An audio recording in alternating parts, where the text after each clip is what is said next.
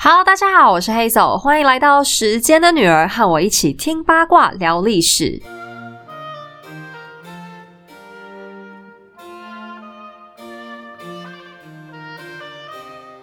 今天要跟大家来做一个比较特别的介绍。本来今天是要直接开始讲坡旁王朝啦，但我后来发现我错了，因为这个家族他们实在太狂，他们资料太多，所以我稿子现在是整个大卡住的情况。因为法国人呢，他们说真的又很不严肃，他们就是一个又浪漫、心思又多，然后有时候又很无情的民族。再加上跟他们通婚的欧洲王室真的太多太多，所以他们的故事线牵扯的非常广。那我要老实讲，就是我的存稿也已经通通用完了，所以今天这一集本来是已经要难产，战况非常紧急，所以我今天要来讲一些比较轻松的，跟文化比较有关的东西。请大家先饶了我。那完整的故事呢？我们下礼拜再继续。我今天也刚好跟大家解释一下法国王室，甚至是欧洲一些奇奇怪怪的事情。那今天后面呢，我应该还会有一些时间，刚好可以回复一下我们频道开播以来大家给我的一些评论还有反馈，请记得听到最后哦。那今天的主题嘞，就是要来讲一群小三，不是一个哦，是一群。那讨论小三这个话题，在东方历史好像蛮不稀奇的。不管是中国、日本、韩国，甚至波斯、越南那一带等等，大家都会觉得啊，当国王、皇帝就是应该有一大堆老婆啊，只有一个老婆的人才奇怪，因为三妻四妾嘛。那妻妾制度在东方古时候就是一个常态，你甚至不会去想到那些小妾们其实都是小三，因为他们是有名分的。可是，在西方呢，小三这件事情有时候就会变得天大了不得。那今天要讲的东西，如果有小朋友在听，可能要先跟家长们道歉一下，因为今天讲情妇嘛，那情妇的功能反正也就那些，所以可能会有一些小朋友觉得疑惑的地方。那据我知道呢，目前我们最小的听众是小学三年级，就又下修变更小了。那我是不会真的去讲什么儿童不宜的东西啊，比方什么器官部位或者是很很真实的动作，可是还是会有一些名词可能会需要你们跟小朋友稍微解释一下。很抱歉哦，但因为这些都是真实的历史，我觉得完全回避掉也没什么意思，就不用那么刻意，所以只好把这个锅甩给各位爸爸妈妈了。我有检查了一下，应该都不是很过分的啦，所以小朋友还是可以听，没问题的。好，那现在讲回来。就养小三会出大事吗？那这个大事也不是说有小三会很严重、罪该万死的意思。有小三其实不分中西都算是一个常态。可是这个小三在西方呢，他本人常常就会变成一个超级会搞事情的大咖。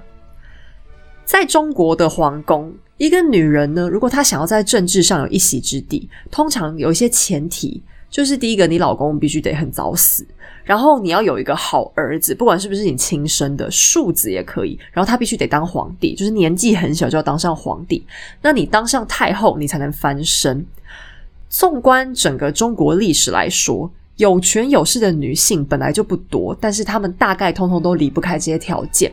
比方汉朝的吕后、宋朝的刘娥，还有清朝的慈禧太后，她们都是摄政太后出身的。大概只有武则天走的路线会跟大家比较不一样。那其他的中国女性，人生追求最高，大概就是只要能独霸后宫就很了不起了。大家目标不会定那么高。可是，在西方，女人如果要掌权，机会就多得多，然后花样也会多得多。因为西方他们有另外一个很灰色的游戏规则，就是养情妇。在二十世纪末到现在呢，全世界最有名的情妇，大概就是目前还在世的那位，就是英国的卡蜜拉，也是现在英国王储查尔斯王子的第二任老婆。那他们两个跟前妻戴安娜王妃的这一大段，应该大家都蛮清楚的了。当年戴安娜曾经因为查尔斯的这个情妇问题很痛苦，据说她曾经要求查尔斯停止和卡米拉的关系，那查尔斯就回答她这句话：“我不愿意成为唯一没有情妇的英国王储。”那当然，查尔斯这句话是有点夸张了，因为比方前面讲过的爱德华六世啊，他九岁就登基，十五岁就领便当了，怎么可能有情妇啊？可是查尔斯这句话也的确反映了一个事实。就是在王室当中呢，情妇真的是一个常态性的存在，就跟中国皇帝大家都有后宫一样。那这边补充一个冷知识：从秦始皇开始，中国总共有过四百零八位皇帝。那成年皇帝里面只有一位没有后宫，就是明孝宗朱佑樘，他也是民间传说中狸猫换太子的那位太子。四百多个人里面就这么一个，大家就知道这个概率有多么小。大概男人只要有权有势之后，就都会想要多娶几个老婆吧。东方如此，西方也没有例外。不过在数量上来说，欧洲的国王们情妇数量当然很难跟东方比。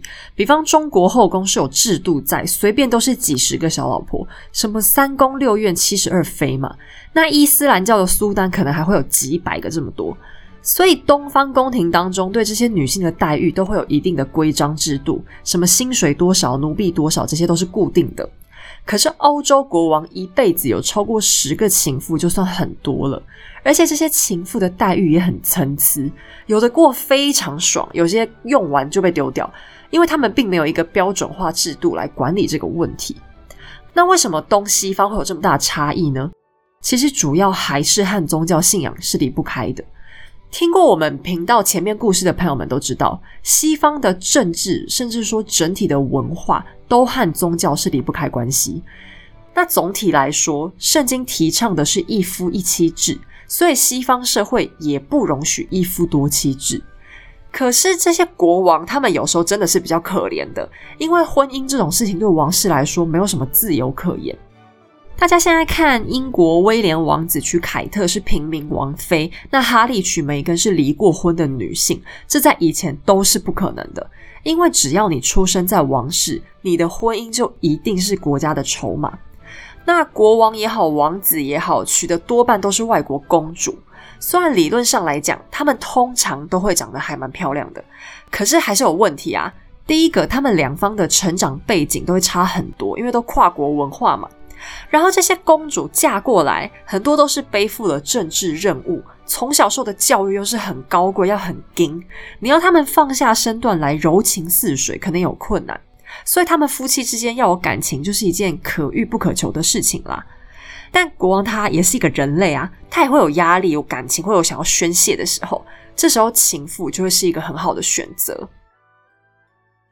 那另外还有一点也助长了情妇的存在，就是以前人对于夫妻的这个床事会有一些规定。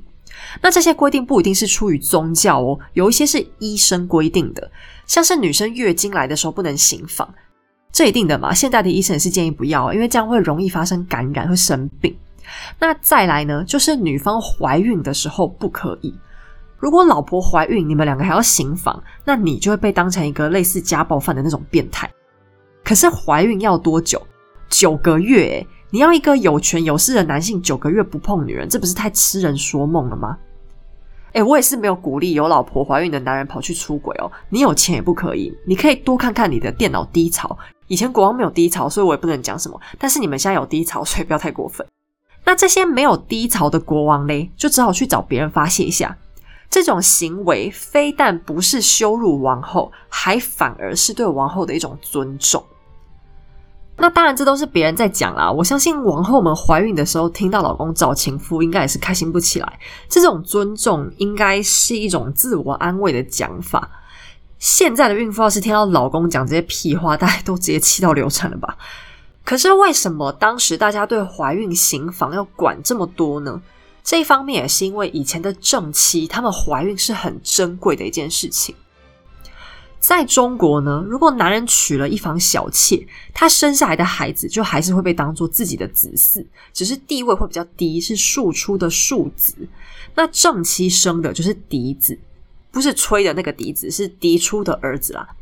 那虽然庶子的地位会稍微低一点，可是他还是家里的主子。以前的小妾呢，在官方身份登记上其实是家里的奴才哦，还是随时可能被卖掉。讲的好听一点，他们是半个主子，但实际上他们就是还有奴籍在身。那小孩生下来之后呢，真正的母亲其实是家里的主母，就是大老婆。但是这个奴才身份的小妾跟老爷生出来的孩子，就会是一个主子，就是完全的主子，将来会有继承权，也不用担心身上会有奴籍。奴籍就是这个奴才的身份登记证啦。那土耳其帝国就更夸张，他们皇子的妈妈几乎全部都是女奴隶，可是这也不会去影响到小孩的王位竞争力。所以东方的帝王呢，他们娶嫔妃最重要的功能，就是为了要生很多很多的小孩。但是西方这一点就不一样了，他们比东方还要更在乎血统。你可以有情妇，但是不管你跟这些情妇生了多少小孩下来都没有用，只有你的正妻她生的孩子才能够当你的继承人。所以为什么亨利八世会为了生个儿子要搞那么多轰轰烈烈的离婚案，就是这个原因。但其实呢，这个也是中世纪以后才开始有这种规定。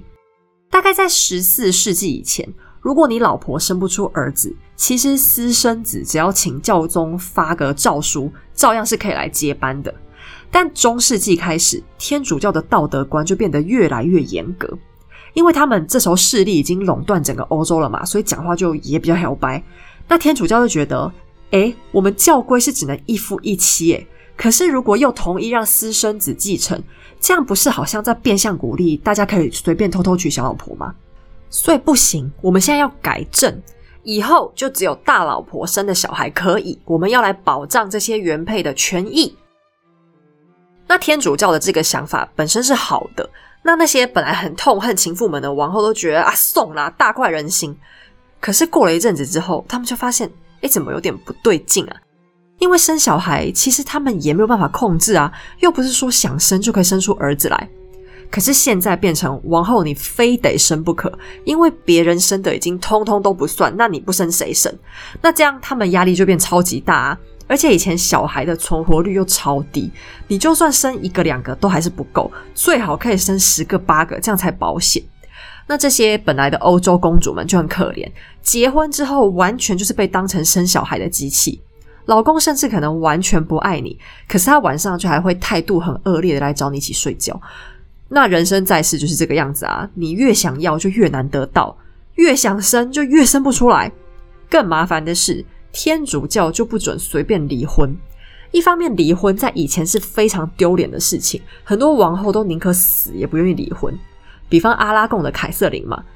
像马哥王后还有克里维斯的安妮那种欣然就离婚的，真的是个案中的个案啦。那没有儿子的话，国王就真的只能去祈祷老婆早点死掉算了，否则就只能眼睁睁看着自己变老，然后国家就毁灭。这是真的哦，希望老婆死掉这一点是真的。你看亨利八世根本就都已经直接动手了。那很多王朝最后也都是断送在这个问题上。我们讲过的英国都铎王朝和法国瓦卢瓦王朝，基本上都是这样结束营业的。可是，虽然私生子没办法继承王位，国王们还是三天两头都喜欢往情妇那里跑。欧洲的情妇虽然人数不多，但他们有一个最大的特色，就是几乎跟国王都是真的有感情。欧洲国王他们不太会随便的找情妇啦，他们的情妇通常都交往比较久，甚至都有个几年。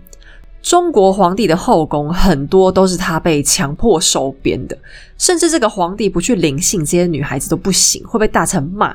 因为第一个是为了子嗣嘛，你生不够多，国家会很担心啊。那第二个也是因为他必须要考虑到女孩子的家族权势。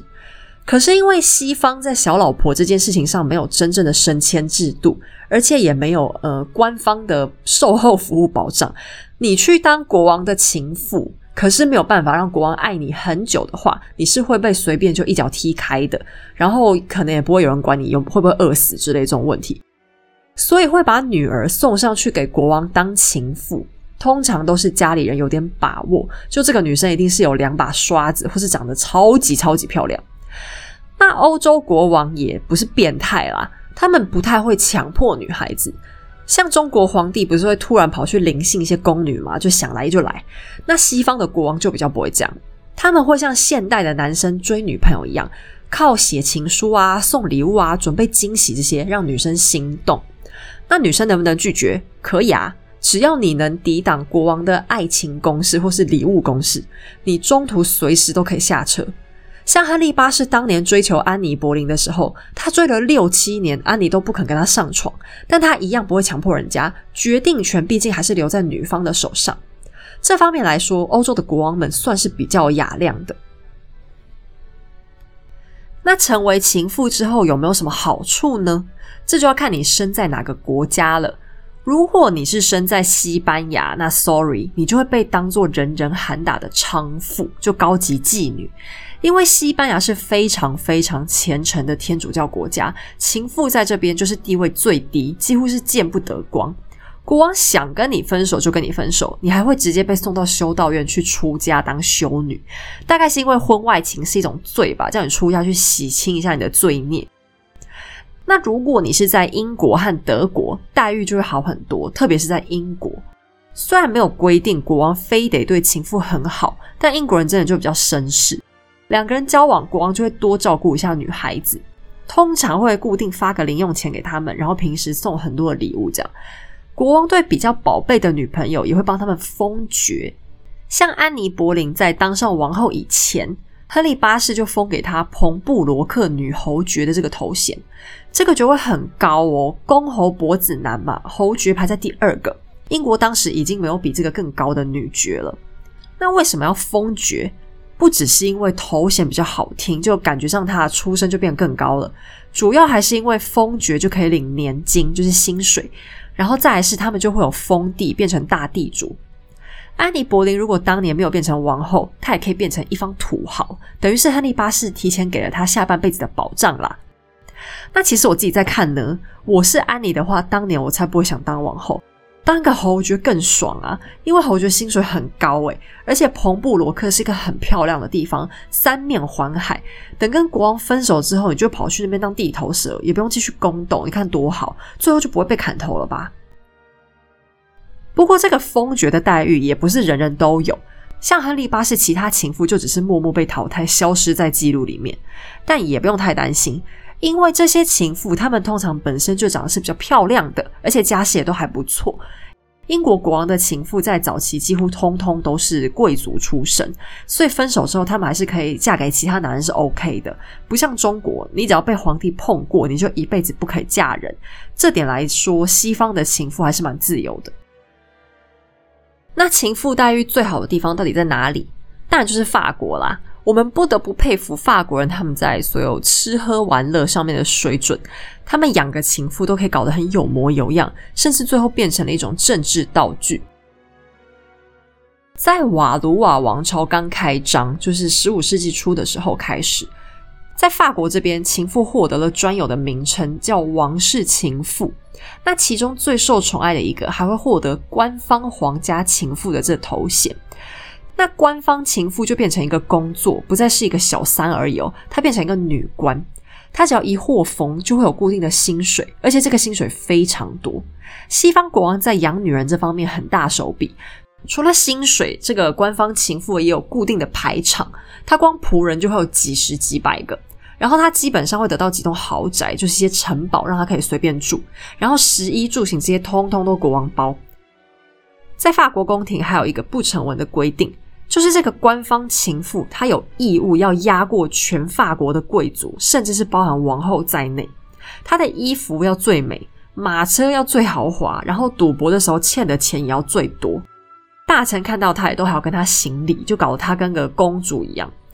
国王通常也会帮官方情妇封爵。那如果是封到女公爵的话，她会获得最高荣誉，就是一个小板凳。这个板凳并不是什么少林寺来的折凳哦，就是一个普通的木头凳子而已。然后上面会有一些垫子，然后挂流苏。可是他的仆人就可以随身携带这个凳子，他想坐就坐。就算有皇室人员在的场合，他也可以坐下。那其他贵族就只能乖乖站着。这在法国宫廷来说是顶级的待遇了。不过爽归爽，这个官方情妇的工作其实也是很重的。她不能素颜出现，所以每天早上花很多时间化妆和换衣服，然后去不同的场合还要一直换。那以前人的衣服跟我们现在不一样，不是套个头你就可以出门。他们衣服七七八八的那些东西加起来穿一套，可能就要好几十分钟的时间。那宫廷里如果有任何公关活动，他也都要参加，比方像是外交或是王室宴会，而且他还常常必须要当那个主办人。那国王常常也会觉得他很累啊，大臣好烦哦，他就会派自己的情妇去处理一些公务。因为官方情妇通常都是知书达理、很有内涵的，他们对政治也会有独到的见解，所以通常他们也会身兼国王的顾问。那官方情妇通常也会有一些灰色收入啦，因为他们对国王的影响力太大了，所以很多贵族和大臣希望达成一些政治目的的时候，就会花钱收买情妇，希望可以帮忙自己讲一些好话。那要做官方情妇有没有条件限制呢？一开始的时候是有的，就是她必定要是贵族出身，然后通常都会是已婚的贵族女性。如果是未婚女性，对王后来说就会是一种羞辱，因为未婚的女孩子会比较有妄想跟国王结婚的这个嫌疑，就她也想当王后了。可是有的时候国王就是喜欢嫩妹啊，怎么办？啊，没差，这个女孩子就会先安排去跟其他的贵族男性假结婚。那你说谁要啊？还没结婚就已经被戴绿帽了，诶诶，你这样想就太天真了。有很多男人都会抢着跟这个女生结婚的，因为国王都会特别关照情妇的老公，当大官赚大钱，就典型的裙带关系。反正名义上结婚之后，这个男人还是可以跟自己真正喜欢的女生在一起，就把对方也变成自己的情妇。那等将来名义上的这个老婆死了，或是跟国王分手以后，他们就再离婚就好。然后他也可以再正式娶自己原本的情妇，这样就人财两得啦。那真正已婚妇女的老公怎么办呢？还能怎么办？你就会只能睁一只眼闭一只眼啦。国王总之也不会亏待你的。像法国太阳王路易十四有个情妇叫苏比斯公爵夫人，她当上国王情妇还是在她老公的努力之下才成功的。那每到了晚上，她要出门去找国王的时候。她的老公还会装睡，让她可以大大方方的出门去约会。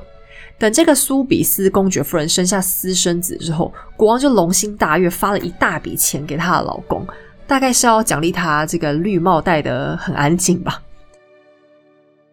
那这个官方情妇在法国后来就被制度化了。等情妇的人选被确定下来之后，就会有一个正式的介绍仪式来把她引荐给国王和王后。不管这个女生私底下已经跟国王都该干嘛就干嘛了，他们还是会敲定一个好日子，等于新官上任的意思。那这个步骤需要一个资深的贵族女性来担任，通常都是名声好的一些高阶贵妇了。那这个新任情妇当天就要珠光宝气、浓妆艳抹的出来，先去跟国王行一个礼，然后跟王后行一个礼。等王后咬牙切齿、面带微笑的跟他打完招呼以后。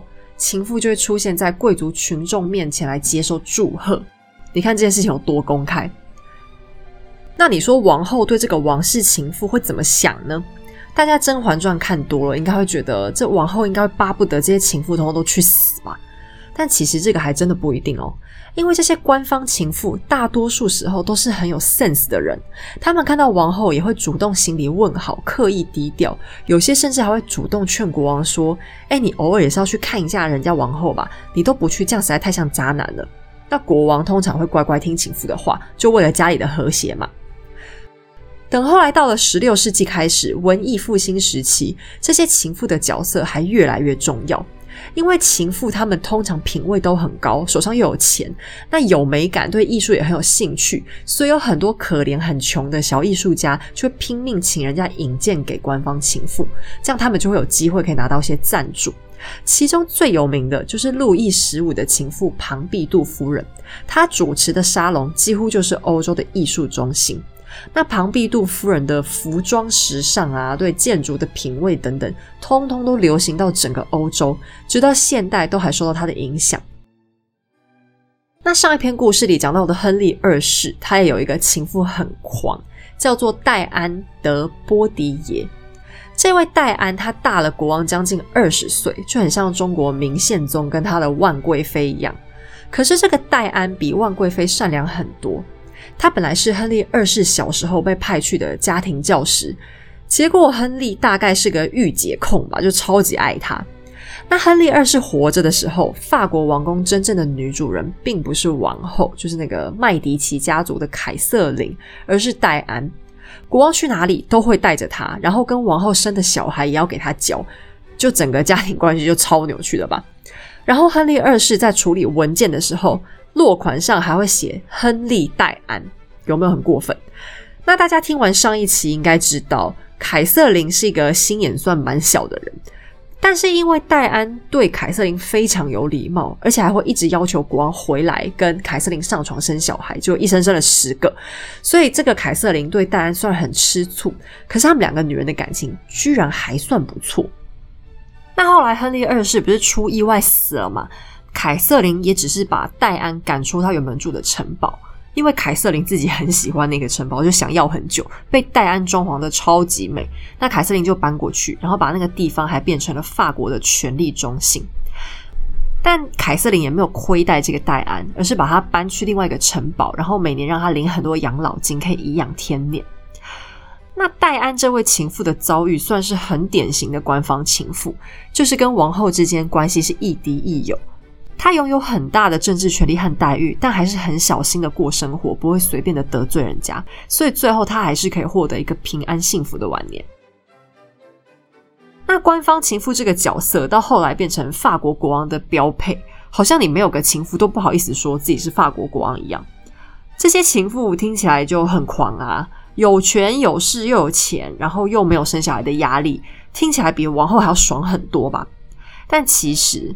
国王之所以会设置官方情妇这么嚣张的工作，也是有他的政治目的在。因为国王有时候也会做错事啊，加上十六世纪开始，法国的国际处境不太好，就没什么朋友，他们常常都在打仗，搞得民不聊生，老百姓就非常火，很想骂人。但国王不想要自己被骂，这样大家要骂谁呢？就把情妇推出去给大家骂。所以，官方情妇最大的职业风险也不是被甩，而是当国王做错事情的时候，他就不能随便出门，因为朝廷的大臣就会对外宣称说这些事情都是那个情妇教唆国王这样做的，所以你们都骂他、怪他就对了。那这种时候，这个情妇都不能随便出门，就是他也不敢随便出门，不然老百姓是真的会冲上来要揍他。那第一个官方情妇是谁册封的呢？就是十五世纪瓦卢瓦王朝的查理七世，他宠爱的那个女人叫阿涅斯，也被称作法国史上最美的女人。那这个女神就真的是集万千宠爱在一身，她就是法国艺术家的缪斯，也是所有女人当时的时尚标杆。那阿涅斯就身材很好啊，她居然就发明了一种衣服设计，就是胸口不对称。把一边的胸部露在外面，一边包起来。这个露在外面是整颗露在外面哦，不是低胸，就整颗胸部所有的部位都露出来给大家看。那国王看了还表示啊，好美哦！我们家阿涅斯做什么都好美好棒棒。然后还找了画家来把阿涅斯跟她的胸部画进去。最后结果就搞得法国宫廷大流行，你走到哪都可以看到光溜溜的胸部在那里端一端。也是从这个时候开始。女生的胸部在文艺复兴时期的欧洲本来是很神圣的象征，因为要拿来喂养婴儿嘛，是养小孩的道具。但从此就变成有了色情的意思。但阿涅斯也不是只会露胸部而已，她也是国王的精神支柱。那时候法国正在跟英国打仗，查理七世就在他的鼓励和出谋划策之下，把很重要的诺曼底从英国人手上抢了回来。那阿涅斯虽然他平常花钱花的超级凶，可是他还是真的很爱查理。就在战况最紧急的时候，他都已经怀了孕，已经八个月了哦。可是，一听到消息，他还是赶到前线去，想要帮查理打气。结果半途因为太颠簸，他就不幸流产，自己也一起过世了。那这个阿涅斯算是很厉害的官方情妇。不过我今天还不打算讲很多法国有名的情妇了，因为他们大部分的戏份都会在新系列后面的故事里。不过我们可以回头来看看英国，英国在欧洲算是法国之外最流行养情妇的王室。虽然他们没有官方情妇的这种设计，可是他们的情妇影响力有时候也很大。英国其中一个养很多情妇的国王，就是伊丽莎白的下三任，也是詹姆士的孙子查理二世。他情妇真的超多，多到爆，光是有生小孩的情妇就有七个。而且他就是一个劈腿哥，会同时交往很多个，跟蜘蛛一样八条腿吧。老婆就超可怜。他其中一个情妇叫做尼尔贵恩，这个尼尔呢，她并不是贵族出身，而是一个女演员。小时候他家里很穷，就跑去剧场卖柳橙为生。那剧场老板看他长得漂亮，就栽培他到舞台上表演。有一次演出的时候，就跟查理看对眼了。那这个女生长得很漂亮，而且性情直爽又有幽默感。相处久了之后，查理就很喜欢她。可是他一直都没有办法变成国王最喜欢的，因为竞争者很多嘛。那尼尔也很聪明，因为他的协同就是一个平民百姓，所以他不会想去跟贵族情妇们竞争。但查理还有另外一个情妇，也跟尼尔一样是女演员出身，叫做摩尔戴维斯。这两个演员出身的情妇就会常常针锋相对。那这尼尔也是很角色，有一次他就偷听到查理今天晚上要跑去摩尔的房间，两个人共度春宵。结果他就偷偷在情敌的食物里面放了泻药。那个晚上之后，没有过多久，摩尔就完全消失在英国的宫廷里面了。这个宫斗手法也是一绝吧？那尼尔算是个情妇，可是老百姓莫名很喜欢他。通常百姓都会比较瞧不起情妇啦，因为宗教的原因嘛。那情妇通常很会花钱，就花国库很多钱，所以这些情妇出门的时候，他们就会围着他的车子骂脏话。那查理还有另外一个情妇，就是法国的贵族，名字叫路易斯，他是个天主教徒，而且他其实算是法国派的一个内应，就是间谍啦。你看情妇功能是不是真的超多？英国人就非常非常讨厌这个路易斯。那路易斯很瞧不起尼尔啊，因为尼尔出身很低嘛，就会故意对他视而不见。尼尔也拿路易斯无可奈何，因为国王也确实是比较宠这个路易斯。有一天，尼尔就出门上街，那他坐了马车，结果百姓以为他的马车上载的是路易斯。那大家一听到就火气就来，就超生气，一边狂吼说：“你这个天主教的婊子！”然后一边大家就冲上去要暴揍他，想要把马车推倒。那尼尔在车上就赶快把头探出来，大喊：“各位好人，大家冷静！我是那个新教的婊子，天主教的婊子不在这边。”结果老百姓听到，当场愣住三秒，然后就一阵狂笑，大家就解散，这件事情就平安收场。结果老百姓从此之后反而很喜欢他，因为觉得他这人很接地气又不高傲。朝廷也传出声音来夸奖他很机智又勇敢。那尼尔这个人很低调，而且他从来不会企图干涉政治。国王见到他的时候，跟其他情妇不一样，他就可以很放松。他们两个之间交往了十七年，国王就越来越爱他。而且王后也很喜欢他，因为尼尔一直很尊重王后，还会常常讲笑话给王后听，王后就很开心。后来查理二世死之前，只有提到两个情妇，其中一个就是尼尔。那尼尔也从来没有跟国王要求很多的钱，他只会拿自己真的觉得很需要的，或者是帮小孩争取。可以说，他对查理二世是真的有很深的感情，而不是单纯为了利益而已。那在正史的记录上，我们很难看见这些情妇的影子，因为过去总是觉得这些情妇是不体面、是背德的。可是法国开了这个官方情妇的先例之后，反而像是提供女性们一个舞台。她们并不是每一个都是超级美女，有些反而是纯靠智慧和魅力吸引到国王，所以他们在国家大事上也能有一席之地。特别是在坡旁王朝，有些情妇几乎是起到改变历史的威力。当然，在现代，女生要出人头地已经有很多的方法，靠当小三上位已经变成是最低级的手段了。可是，在女性地位低落的时代，争取当情妇的确是少数能促进阶级流动的管道之一。不过，因为情妇曾经这样公然登堂入室，还有和王后匹敌的权势，一般贵族和比较有钱的商人，他们就开始有样学样。这样的情妇文化也延续到今天。所以，法国对于婚外情的接受度确实是比我们高。像法国总统外遇的比比皆是，他们也不会像美国的克林顿那样，因为外遇搞到差点终结政治生命。这也算是一种历史造成的文化 DNA 吧。好哦，那今天有关情妇的介绍就差不多到这里。果然还有一些时间来跟大家聊一下天。我先来读几个 Apple Podcasts 跟 Facebook 上面的留言，回复一下好了。我先看一下 Apple，嗯，大多数好像都是在夸奖我的话，真的很感谢大家的支持，我都收到了。哦，今天最上面这边出现一个，有时候觉得背景音乐太大。好，我知道了。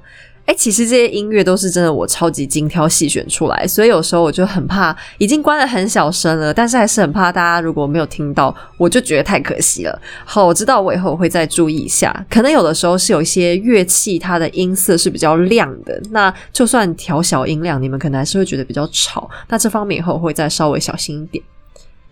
然后哦，我看到一个，希望一周能二更，这好像很多人这样讲，我再往下看。一个礼拜一集不够，希望一个礼拜有两集。好了，我懂你们的意思，但是，但是这个目前真的有困难。就算我现在全职哦，可能都不太有办法。因为虽然现在我每个礼拜只有上架一集，可是我们这个节目的制作时间可能会比大家想象的要久很多，大概十几个小时有，就是每一集。不夸张，短的话大概也要十到十二，那有些比较长的会到十五小时以上的制作时间都正常。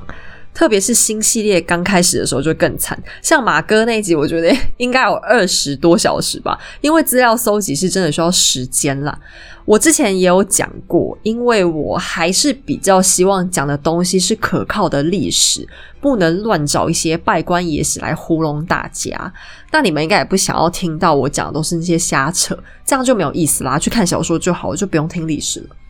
可是这些资料真的是不太好搜集，很多我都是要看书。